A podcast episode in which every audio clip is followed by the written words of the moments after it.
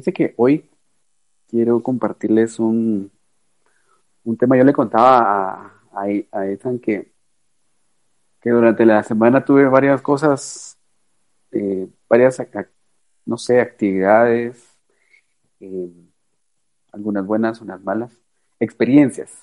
Y eh, a, a partir de eso, pues se me ocurría hablar de una cosa, se me ocurría hablar de otra y al final, pues no canalizaba en qué, entonces le decía al Señor, Dios, mira, necesito. Ah, incluso hubo una, un tema del cual salió de mí y dije yo, ¿será que hablo de esto? Pero yo sabía que eso venía de mí y dije, yo no quiero hablar algo que venga de mí, ¿no? Entonces me puse a hablar con el Señor y dije, mira Dios, no sé de qué hablar, ¿no? ¿Qué hacemos, va? Necesito que me contestes. Ya.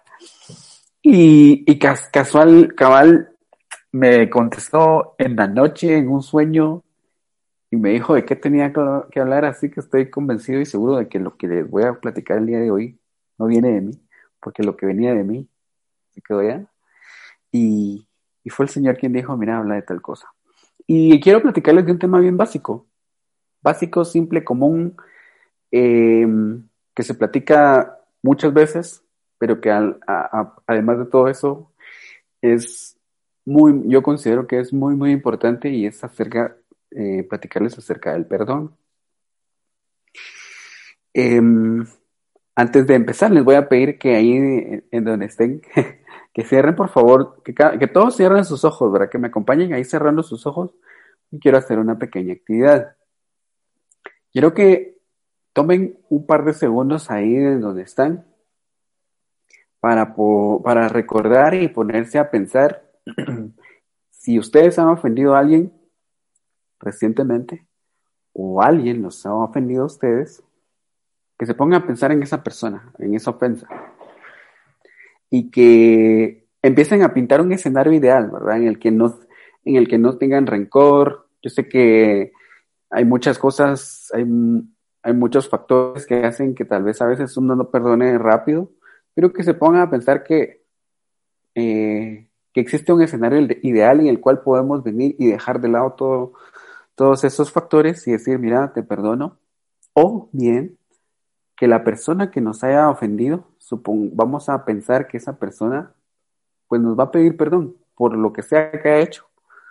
Eh, y que se va a acercar a nosotros y nos va a decir, mira, perdóname por tal cosa, perdóname, no sé, perdóname por tal deuda, perdonarme tal vez incluso por algo tonto, alguna broma, eh, o puede ser algo realmente que haya sido algo que nos haya insultado y que nos haya lastimado, pero aún así, que pensemos en, ese, en eso.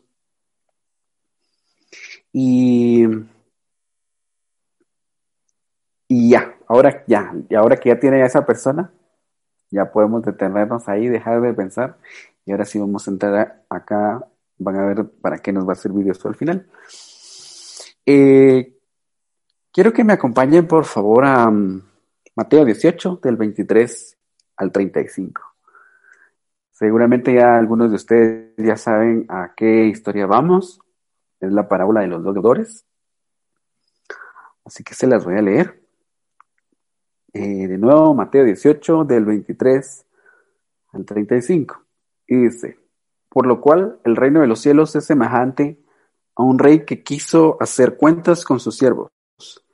Y comenzando a hacer cuentas, le fue presentado uno que le debía diez mil talentos. No sé si ustedes en algún momento se han puesto a pensar a cuánto equivale un talento.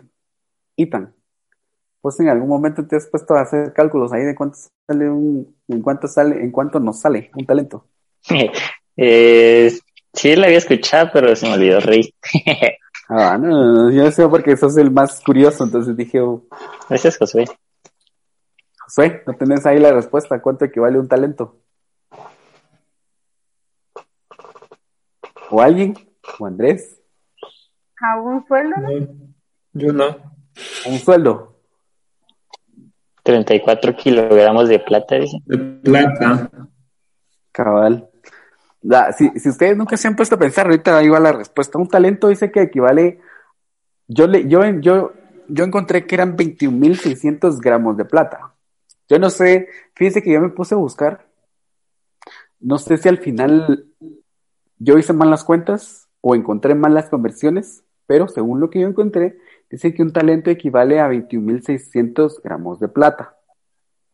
Y cada gramo de plata vale 86 centavos de dólar. Quiere decir que un talento equivale a 18.576 dólares. Montón de pisto, mucha. 145 mil quetzales, ¿verdad? Un talento. Y resulta de que este señor le debía a su jefe, a su señor, 10 mil talentos, que equivale, ahí es donde está la cifra exorbitante y es donde digo yo, estoy bien o, hice, o encontré malas conversiones, pero en el total, 185 millones 760 mil dólares. No sé si es un monto, un monto demasiado grande, pero eso fue lo que en resumidas cuentas encontré. Va, está bueno. A este, como no pudo pagar, porque obviamente era un montón de dólares. Ordenó a su señor, ordenó a su señor venderle a él, a su mujer e hijos y todo lo que tenía para que le pagase la deuda. Entonces aquel siervo postrado le suplicaba diciendo, Señor, ten paciencia conmigo y yo te lo pagaré todo. El señor de aquel siervo, movido a misericordia, le soltó y le perdonó la deuda. En la traducción, en la traducción lenguaje actual dice, te perdono todo lo que me debes. ¿Quién te va a perdonar todo ese montón de dinero? Uno. No sé si ustedes en algún momento han tenido la necesidad de prestar o que les, o sea, no necesitan, si han estado en la, en la posición de tener que prestar o que te presten dinero y, y después el hecho de tener que cobrar, a veces a uno le da pena, pero pues si a uno le sirve el dinero, toca, ¿va? Y si la otra persona igual le sirve, también le toca cobrarle a uno. Y, y dice uno, ¿será que uno en algún momento se pone a pensar, "Ah, tal vez no lo tengo, pero se lo agarre, va? Pero ese señor sí lo tenía, pero a pesar de que lo tenía, ya, ya, ya hablamos de cuánto dinero era, y le dijo, no tengas pena, quédatelo, va. Va, y resulta más adelante que entonces, em, dice en el 28, pero saliendo aquel siervo halló a uno de sus consiervos que le debía 100 denarios. Y volvemos otra vez a hacer las cuentas, ¿va? Un denario dice que equivale a 4 gramos, gramos de plata. Quiere decir que un denario equivale a 3.44 dólares y solo le debía 100 denarios. La deuda total era de 344 dólares.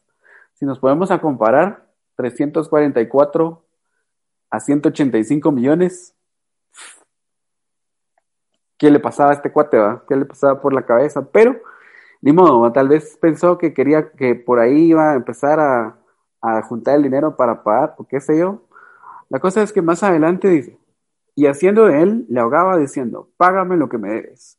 Entonces su consiervo, postrándose a sus pies, le rogaba diciendo, ten paciencia conmigo y yo te lo pagaré todo. Mas él no quiso, sino fue y le echó en la cárcel hasta que pagase la deuda. Viendo sus consiervos lo que pasaba, se entristecieron mucho y fueron y refirieron a su señor todo lo que había pasado.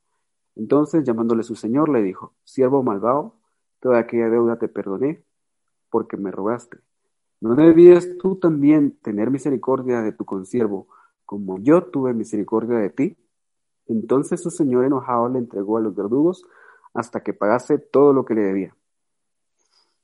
Así también mi Padre Celestial hará con vosotros si no perdonáis de todo corazón cada uno a sus a su hermano sus ofensas.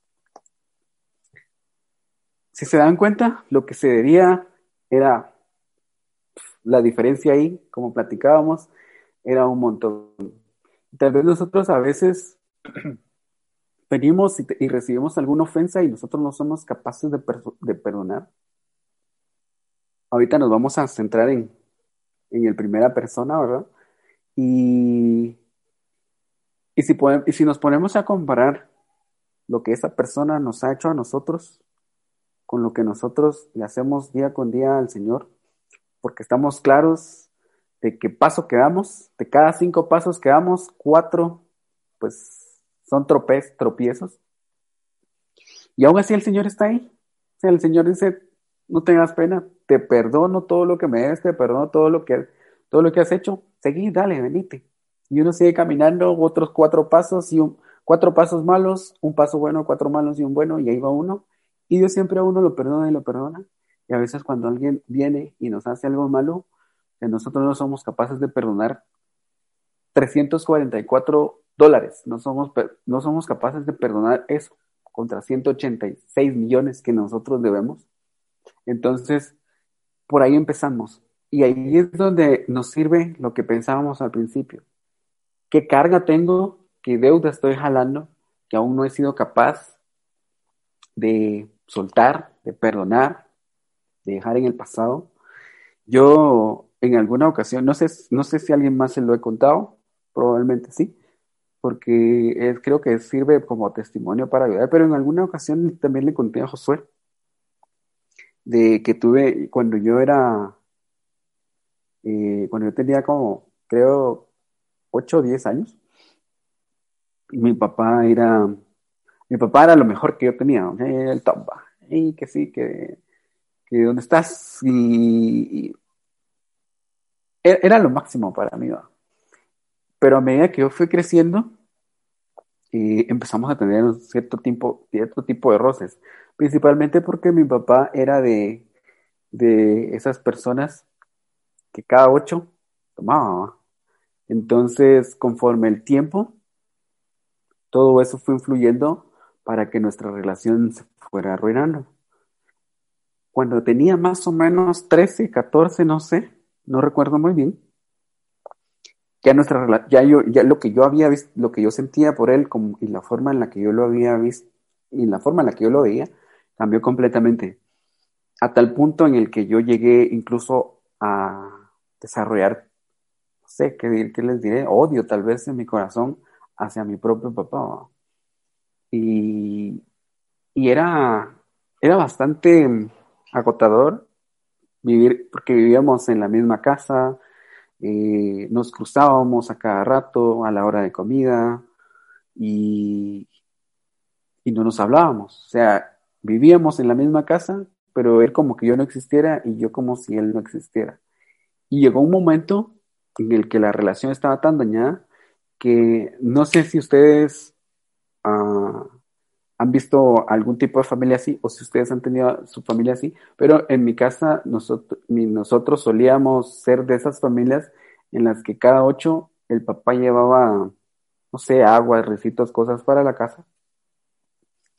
Y, y, nos juntábamos y nos poníamos a, a platicar y qué sé yo. Pero llegó un punto en el que él ya me llevaba, seguía con la misma actividad, con la misma rutina, pero él ya, me, o sea, ya no me incluía. Si él llevaba, si él compraba cuatro cosas, no recuerdo si éramos ya cinco o éramos solo cuatro, pero si él llevaba algo, se lo llevaba solo para cuatro. ¿Y yo qué onda?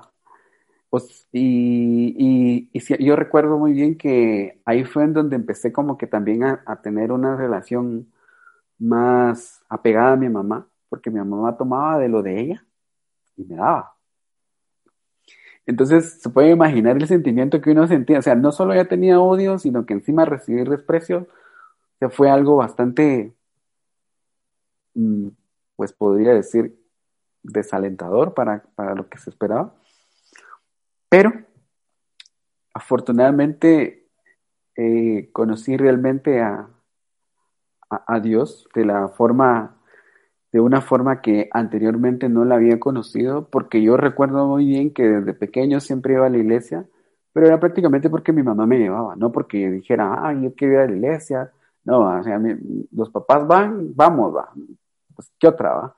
Pero llegó un momento en el que realmente yo empecé a ir por mí, porque yo quería ir, porque yo quería sentirme bien, y recuerdo muy bien que fue en un, en un, un retiro de una iglesia, eh,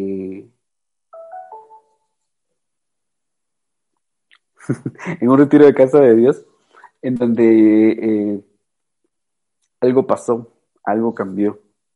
Y no, y no me refiero en sí a, a una iglesia, sino me refiero al mover del Señor. Así como lo pudo hacer en esa iglesia, lo pudo hacer en cualquier otro, en cualquier otra, en cualquier otro, otro lugar. Pero Dios decidió no, va a ser aquí. Y yo recuerdo que hubo un momento en el que eh, yo escribí una carta para mi papá y le puse que, que me perdonara. Y fue bastante extraño porque yo le puse perdóname. O sea, perdóname por qué, podría, podría decir alguien por ahí. Pero, eh, lógicamente, para, para poder entender completamente la situación, yo siempre he estado muy, eh, siempre he dicho que es necesario conocer las dos caras de la moneda. Y pues yo les cuento mi versión, obviamente mi papá tendrá la de él. Sin embargo, yo le dije, mira papá, en esa carta yo le escribí, perdóname por todo lo que yo he hecho, si te he ofendido, si te, si no he sido el hijo que esperabas, y todas esas, y, y todas las cosas que yo sentía que necesitaba sanar en mi corazón. Y cuando llegué a la casa, se la di y le dije, y, y para mi sorpresa, ese perdoname, ese perdoname funcionó de manera inversa. Funcionó como un pedime perdón. O sea, yo no esperaba, y, eso fue sin querer queriendo, yo no lo esperaba. Yo realmente lo que hice fue pedirle perdón, porque yo lo que quería era sanar tal vez una herida que se estaba abriendo día con día más y que el Señor quería cerrar, y, y realmente la cerró sin que yo la esperara. Eh, sin que yo lo sin que, yo le dijera, mira, necesito que me pidas perdón por esto, por lo otro, por lo que sea que estés haciendo. O sea, mi sorpresa fue, como les cuento, que cambió completamente. De ahí para adelante, pues poco a poco fue mejorando y pues hoy en día no les puedo decir, ah, sí, tengo con mi papá la relación más amorosa, más comunicativa del mundo, pero sí les puedo decir que es completamente distinta a aquellos años en los que todo iniciaba a, a quebrarse y todo fue definitivamente gracias a Dios, gracias al perdón que pude tener. Y, creo que eh, eso también se ve reflejado, también lo hemos reflejado en la Biblia. Hay un montón de personajes que han tenido, que tuvieron un montón de historias en las que seguramente hicieron muchas cosas malas. Y hoy quiero platicarles un poquito acerca de David. Creo que es el más uno de, una de las personas más conocidas si recordarán, él fue el segundo rey de Israel después de Saúl. Y em, estaba leyendo un poquito acerca de, David y dice que algunas de las características de David eran que, a él le gustaba eh, escuchar música, eh, tocar su arpa eh, y, componer canciones. Y yo mientras leía me ponía a, pensar, ¿cuál es la diferencia entre el tiempo de ahorita y el, y el tiempo en el que estaba David? X cantidad de años. Creo que la única diferencia es la tecnología, las cosas que tenían a su alcance, pero estoy seguro de que ellos eran exactamente las mismas personas que somos nosotros hoy en día. Así que lo que hice fue venir y traer a David a estos tiempos y y tratar de imaginar cómo era David, ¿no? Entonces David dice que se ponía esos audífonos a escuchar Spotify y se relajaba, tocaba su guitarra, componía canciones. Y dije yo, no sé cuál es su cantante favorito. Podría ser un Jesús Adrián Romero, podría ser un Ed Sheeran, no sé, podría ser un Arjona, no sé qué, qué, cuál es su cantante favorito. Y no tiene que, eso no tiene que ver con religiosidad, sino con, esa, con alguien que disfrutaba ser como era. Cantaba, componía, tocaba, y si se dan cuenta, lo que él componía está escrito aquí, en los salmos. O sea, imagínense, eh, poniendo de ejemplo Arjona. Hay mucha gente que tal vez no le gusta, que le da hueva escuchar sus canciones. Eh, pueden poner ahí el nombre del cantante que les que quieran, pero el cuate llena estadios y hace sentir a la gente cosas que con su música, pues no sé, ¿verdad? No sé yo qué sentirá la gente, no sé. Pero resulta de que lo mismo hacía David, o sea, construía, eh, componía y sus salmos hoy en día están acá. Y dice que cuando se recuerdan que Saúl, cuando se sentía, cuando, se, cuando, le entraba la ansiedad, venía y llamaba a, a David y David le tocaba y se, y se sentía completamente tranquilo. Pero resulta de que David en segunda de Samuel 11 y 12 eh, encontramos una parte oscura de Samuel. Resulta de que, como todos recordarán o la mayoría, eh, eh, David vio a una, a una muchacha que le gustó, de nombre Betsabé, y pues pecó con ella. Y después, para cubrir el error, em, pues de manera indirecta hizo que mataran, que, su esposo, se me olvidó el nombre, eh, Urias, eh, pues fuera a la guerra y muriera. Si se dan cuenta, ahí, eh, a pesar de que David era la persona que fue rey, que fue elegido por Dios, todo eso y todas esas cosas, también pecó contra el Señor, pecó contra todas, contra toda la, contra todo su pueblo, podríamos decir. Y sin embargo, después de tantos años, em, las canciones que él escribió están en la Biblia. Él fue, eh, es, es, uno de los ascendientes de Jesús. Entonces, ¿cómo alguien que cometió un pecado no podríamos decir grande, pequeño, pero que cometió un, determinado pecado, fue perdonado y recibió todo esto. Eh, y si él hizo, y si él fue capaz de recibir todo esto, yo estoy seguro de que nosotros también podemos hacerlo. A veces pasa de que tal vez nosotros no nos sentimos eh, dignos, y yo en, varias, en repetidas ocasiones lo he dicho, Tal vez uno viene y cometió cierto pecado y a veces ese pecado lo aparta uno de poder acercarse a Dios. Y, es ahí donde tenemos que recorrer todas estas historias, ¿verdad? Que no importa lo que uno haga, Dios siempre nos perdona. Dios nos perdona 185 millones de veces. 185 eh, millones de dólares de deuda. Que y, y, eso lo hace día tras día.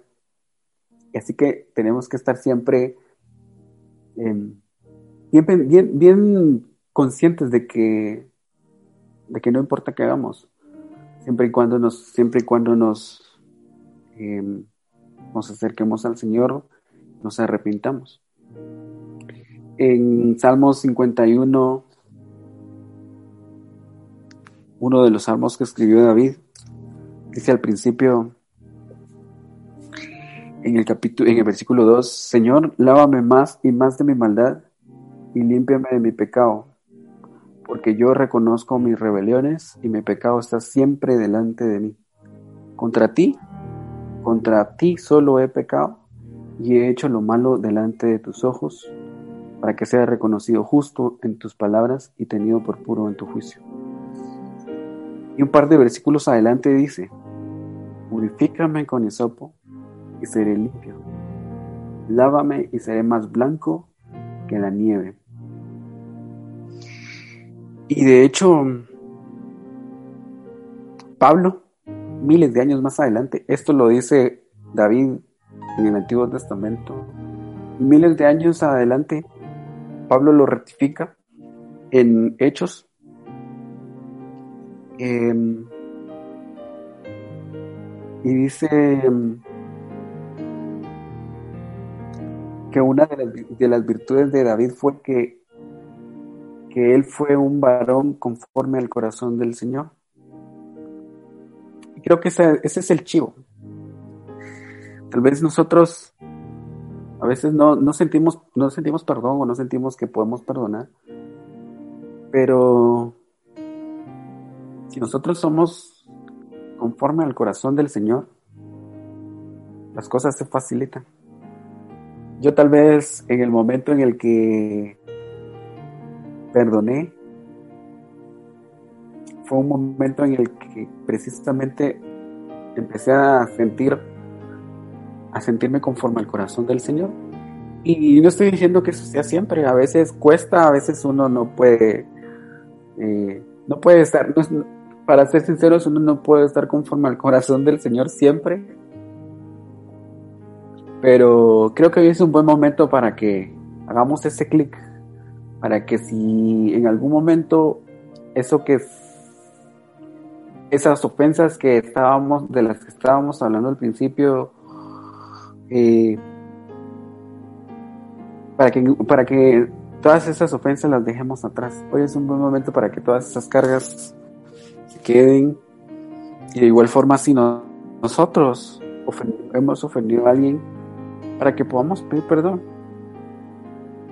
Es una carga que no tenemos por qué andar cargando.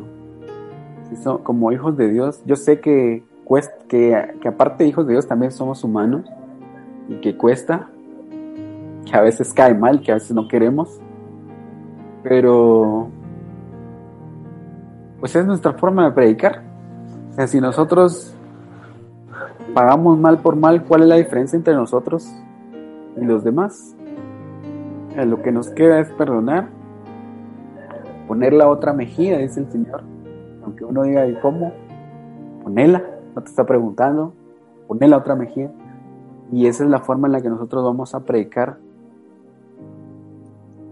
que realmente somos hijos de Dios. No es necesario que nos pongamos en una plaza, no es necesario que pongamos himnos y que toda la gente escuche que estemos eh, cantando canciones de Adrián Romero. Simplemente con nuestra forma de caminar, creo que es más que suficiente para demostrarle a la gente quiénes realmente somos. Así que les voy a pedir ahí en donde están que cierren sus ojos nuevamente. Y ahora que que nuevamente retomen a esa persona que de la cual habíamos hablado al principio. Yo entiendo perfectamente que, como lo he repetido, es difícil perdonar, pero si ponemos en un punto de comparación esas ofensas que esas personas nos han hecho con las ofensas que nosotros le hemos hecho al Señor, y que a pesar de todo el Señor nos ha perdonado y nos sigue manteniendo acá día tras día, eh, hay una enorme diferencia. ¿Y cómo no perdonar algo tan, tan chiquito con, comparado con algo tan grande que nos perdonó el Señor? El Señor hoy les dice, te perdono todo lo que me debes. Todo es hecho nuevo. Y a eso es a lo que nosotros le llamamos gracia. Padre, en el nombre de Jesús, te vengo pidiendo por, por mis hermanos. Tú conoces el corazón de cada uno por nombre. Tú conoces esa carga que me, incluyo, Señor, en la, esa carga que tal vez hemos estado llevando y que incluso a veces quizá ni siquiera la vemos, pero ahí está. Puede ser del pasado, puede ser reciente, puede ser con alguna antigua pareja, puede ser con, qué sé yo, solo tú conoces con quién hemos tenido algún tipo de problema. Y te vengo pidiendo, Señor, para que tú te, te glorifiques en nuestras vidas, para que tú nos ayudes a cerrar esa herida, para que nos ayudes a perdonar y ser el reflejo de ti, Señor. Gracias, Señor, porque tú perdonaste todo lo que hemos hecho en una cruz. Gracias a ello, hoy tenemos pues la oportunidad de ser perdonados con simplemente arrepentirnos y reconocerte como nuestro Señor. Y eso es lo que hacemos hoy, Señor. Nos arrepentimos de cada una de las cosas que hemos hecho, de cada una de las cosas malas, por supuesto. Y henos aquí, Señor. Límpianos y lávanos con tu sangre, Señor. Gracias, Señor.